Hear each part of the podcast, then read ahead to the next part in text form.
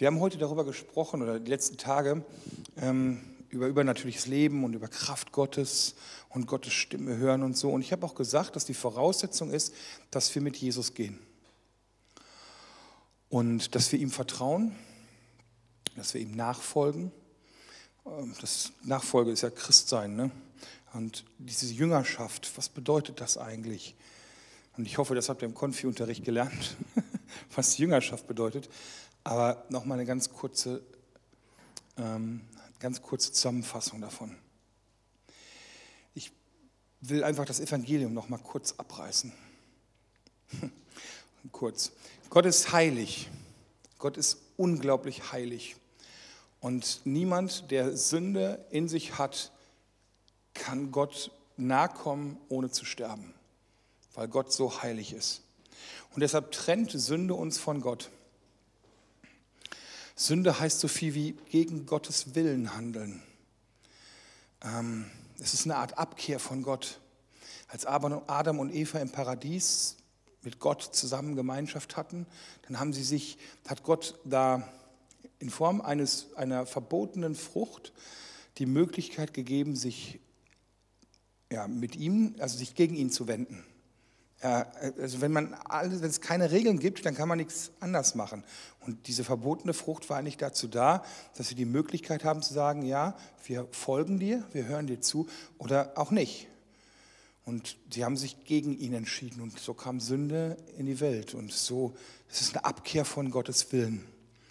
Und das Krasse ist, in Römer 6, Vers 23 schreibt äh, Paulus, der Sünde Lohn ist der Tod. Sünde tötet. Vielleicht nicht sofort, aber eigentlich immer ein Stück und mehr und dauerhaft. Und das Fiese dabei ist, dass eigentlich seitdem jeder Mensch sündigt. Es ist egal, ob du eine, also das ist so ein bisschen Juristenscheiß, ne? es ist egal, ob du eine Sünde tust oder tausend Sünden. Einer, der eine kleine Sünde, nur eine Notlüge gemacht hat, Lügen ist Sünde, ist nicht Wille Gottes, jetzt bist du Sünder. Und wenn du tausend Leute umgebracht hast, dann bist du auch Sünder. Es gibt da nur schwarz oder weiß. Und deshalb, wir sind alle Sünder und wir müssen begreifen, dass wir alle schuldig werden, schuldig geworden sind und dass wir alle den Tod verdient haben, weil wir halt nicht sündfrei sind. Und ich glaube, kein Mensch hat es je geschafft, sündfrei zu bleiben, außer einem, nämlich Jesus. Und Gott will das nicht so stehen lassen, dass wir getrennt sind von ihm, weil er hat uns geschaffen für eine Beziehung mit ihm, nahe zu kommen mit ihm. Und so steht in Johannes 3, Vers 17, Gott hat seinen Sohn in die Welt gesandt, dass er die Welt, nicht, dass er die Welt richtet, sondern dass die Welt durch ihn errettet wird. Und Jesus ist gekommen, um zu retten. Denn er hat den, der von keiner Sünde wusste, der absolut sündfrei war, der nicht nur nicht gesündigt hat, sondern von keiner Sünde wissen, ist irgendwie noch eine Stufe mehr, finde ich, für uns zur Sünde gemacht, damit wir die Gerechtigkeit sind, die vor Gott gilt. Damit wir gerecht sein können vor Gott, hat er Jesus zur Sünde gemacht. Er war ohne Sünde und hat für unsere Schuld gezahlt. Da komme ich morgen auch noch mal genauer drauf. Und dadurch sind wir schuldfrei, weil die Schuld bezahlt ist. Jemand hat eine Sünde begangen und dann muss eine Schuld dafür gezahlt werden. Und das hat Jesus getan. Wir alle brauchen Rettung, wir alle brauchen Jesus. Das muss man begreifen. Und Johannes 3, Vers 16 ist ein Vers davor, denn Gott hat die Welt so sehr geliebt, dass er seinen einzigen Sohn gab, damit jeder, der an ihn glaubt, nicht zugrunde geht, sondern das ewige Leben hat. Gott ist Mensch geworden, hat sich aus, aus einer Herrlichkeit runterbewegt, ist Mensch geworden. Er hat hier in der Scheiße mit uns gelebt und hat sich von uns hinrichten lassen und hat die Sünde aller Welt auf seinen Schultern getragen. So viel und so heftig, dass sich sogar die Sonne verdunkelt hat, als er das hatte. Und er, der super enge Beziehung zum Vater hatte, sagt, wo bist du? Ich, also er ist alleine und stirbt, damit wir leben können. Er stirbt für mich und er stirbt für dich. Und das ist die frohe Botschaft, das Evangelium. Jesus starb, damit wir leben können. Jesus will uns verzeihen. Jesus will uns lieben und er will alles neu und besser machen. Und sein teures Blut hat uns rein gemacht. Und das ist ein guter Gott. Das ist ein guter Gott. Wir müssen nichts machen groß, um, um wir können auch nichts machen. Das ist, wir können tun, nee, er hat alles schon gemacht. Das Einzige vielleicht, was wir machen können, ist, das für uns anzunehmen. Ja zu sagen zu ihm. Das heißt das. Ja zu sagen dazu, dass dieser Tod für mich reicht, dass ich glaube, dass das, was er getan hat, ausreicht, damit ich wieder zu Gott kommen kann, damit ich ewig leben kann. Das Glauben heißt Vertrauen. Das Wort, was in der Bibel benutzt wird, bedeutet Vertrauen. Ich vertraue darauf, dass das reicht. Und das ist unser Teil. Das muss man annehmen. Und im Römerbrief steht, wenn du mit dem Mund bekennst, dass Jesus der Herr ist und mit deinem Herzen glaubt, glaubst, dass ihn Gott von den Toten auferweckt hat, so wirst du gerettet. Denn wenn man vom Herzen glaubt, so wird man gerecht. Und wenn man mit dem Munde bekennt, so wird man gerettet. Dieses Bekennen, Jesus ist der Herr. Jesus ist mein Retter. Jesus ist der Chef in meinem Leben. Jesus ist mein Gott. Das ist dieses Ja sagen. Und dann mit dem Herzen glauben, dass das reicht, dass sein Tod gut genug war und die Sünde keine Macht mehr hat. Und dass wir mit ihm begraben sind. Wir sind damals auch wieder auf so eine geheimnisvolle Art und Weise mit an diesem Kreuz gestorben und wir sind mit begraben worden und wir sind mit ihm auferstanden und wir werden mit ihm in Ewigkeit leben, wenn wir das glauben und das annehmen. Und das ist dieses neue Leben, das ist diese Himmelsbürgerschaft. Das bedeutet Kind Gottes sein. Und Jesus ist unser Bruder. Das ist so abgefahren, oder? Jesus ist unser Bruder. Wir können ewiges Leben haben. Aber zu diesem ewigen Leben gehört Lebensübergabe. Ein komisches Wort, das gehört dazu, dass ich mein Leben ihm gebe.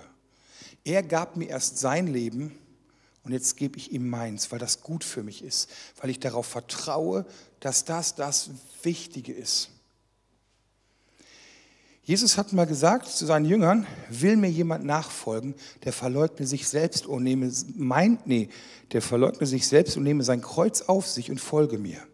Denn wer sein Leben erhalten will, der wird es verlieren. Wer aber sein Leben verliert um meinetwillen, der wird es gewinnen. Also die Jünger verlassen ihre Familie, ihre, äh, ja, ihre, ihre Sicherheit und folgen ihm nach in ein neues Leben. Sie geben ihre Herrschaft an Jesus ab. Paulus schreibt an die Galater, nicht mehr ich lebe, sondern jetzt lebt Christus in mir. Und was ich krass finde, ist, früher war dieses Thema Lebensübergabe in der Kirche ganz wichtiges Thema. Aber ich erlebe in letzter Zeit, dass es häufig ist, dass das vergessen wird zu predigen und auch vergessen wird, wirklich zu praktizieren ähm, am Beginn eines Glaubenslebens.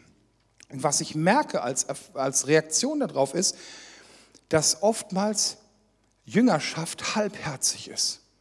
Weil man irgendwie sagt, so ja, das ist ganz nett mit dem Jesus und mit der Gemeinde und so, und ja, mache ich halt mal mit. Aber es gab nie den Punkt, wo man sagt, jetzt gehöre ich dir 100 Prozent. Und ich habe in meinem Leben eine Phase gehabt, wo ich gesagt habe, okay, Herr, du sollst der Herr in meinem Leben sein. Und das war irgendwie kraftlos. Ich habe das ernst gemeint, aber irgendwie so richtig hat das nicht geklappt. Und es gab mehrere Jahre danach einen zweiten Moment, wo ich mich ganz bewusst für ihn entschieden habe und gesagt habe, okay, ich gebe dir mein Leben, ich gehöre dir. Und dieser Moment ist wichtig. Komm in mein Leben. Ich will dir nachfolgen.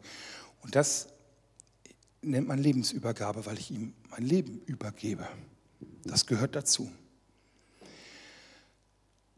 Und ich möchte dir Mut machen, wenn du das noch nie wirklich bewusst gemacht hast, 100% mit Jesus zu machen. Weil alles andere ist halb, lau. Das ist, pff, das ist weder heiß noch kalt. Das ist so eine halbe Sache. mit einem halben Arsch. Und vielleicht hast du das noch nie so richtig gemacht, irgendwie im Herzen schon, aber es gab noch nie den Punkt, wo du das bewusst entschieden und ausgesprochen hast und, und damit halt auch so ein, so ein Zeichen für die geistliche Welt gesetzt hast. Ich gehöre jetzt zu Jesus. Die Herrschaftsansprüche sind geklärt, ein für alle Mal. Und ich möchte Mut machen, das zu tun, weil das ist wertvoll, das ist, lohnt sich, das ist gut. Mach ganze Sache mit einem Gott, der dich so sehr liebt und sprich das mal aus. Und vielleicht bist du jemand, der das schon mal gemacht hat, der sagt, ja, ich weiß ganz genau, ich habe Jesus mein Leben gegeben. Das ist schon, danke für das Gespräch, aber kenne ich schon. Weil habe ich in meinem Leben erlebt, dass es eine tägliche neue Entscheidung ist, immer wieder aufzustehen und immer wieder zu sagen, Herr Gott, ich gehör, dir gehört mein Leben. Und man wieder eine Sünde macht, man wieder fällt, man wieder Mist macht und denkt, boah, ich habe es immer noch nicht gelernt, aber ich gebe dir mein Leben wieder neu. Und wieder und wieder und wieder, ich gehöre dir. Das ist ein lebenslanger Prozess. Und ich möchte euch heute dazu einladen, das mal zu machen. Bitte nur, wenn du das ernst meinst. Jeder hat die Freiheit, einfach auch das nicht zu tun. Aber vielleicht machst du das das erste Mal bewusst, wirklich zu sagen, ja, ich gebe dir mein Leben. Vielleicht hast du das schon gemacht und es ist dran, das nochmal zu machen. Und einfach klarzustellen, seine Herrschaft in meinem oder in deinem Leben. Okay? Und dazu, dazu möchte ich euch einladen, ähm, dass wir alle aufstehen. Aufstehen ist eine gute Gebetshaltung. Es gibt noch eine zweite gute Gebetshaltung, die ist meiner Meinung nach am Boden liegend. Aber Aufstehen hat was Cooles. Und wir machen das wieder so ein bisschen, dass wir uns verteilen. Wir brauchen jetzt nicht laut werden. Ihr habt gleich eine Zeit, wo ihr laut werden könnt. Verteilt euch ein bisschen. Und wir machen folgendes: Wir werden jetzt beten und dazu machen wir einfach alle die Augen zugleich. Ich erkläre noch kurz, wie es geht, ja? Alle machen die Augen zu, jeder steht, Jesus ist jetzt hier und jeder steht im Endeffekt vor ihm. Und wenn du das nicht machen willst, dann steh einfach ruhig und es wird keiner mitkriegen, weil es wird hier ein Gemurmel sein, alle möglichen Leute sagen was oder nicht. Und wenn du das nicht willst, dann lass das auch. Du hast die Freiheit, das nicht zu tun. Aber es lohnt sich. Es lohnt sich wirklich. Es gibt kein geileres Leben als das mit Jesus. Nichts knallt geiler als Jesus. Und wir anderen, alle, die sagen, ja, ich, ich kann das wieder und wieder und wieder sagen, sprecht mit. Ich werde ein Gebet vorsprechen und sprecht einfach nach. Und wenn du das noch nie gemacht hast dann, und das willst, dann sprichst du auch mit nach. Und Jesus kriegt das ja mit. Jesus steht vor jedem von uns und bekommt das mit, was wir im Herzen sagen. Und äh, das zählt für ihn. Sollen wir das machen? Okay, dann macht jetzt bitte die Augen zu. Ich werde dieses immer so satzweise vorbeten und ihr dürft das nachsprechen. Okay? Hallo Jesus, ich komme jetzt zu dir.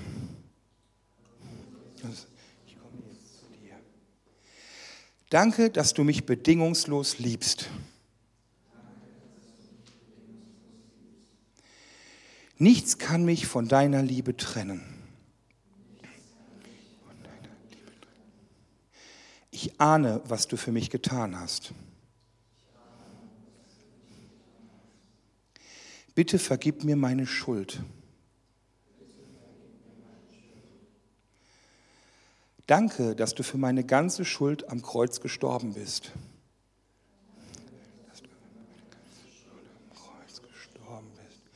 Und mir vergeben hast.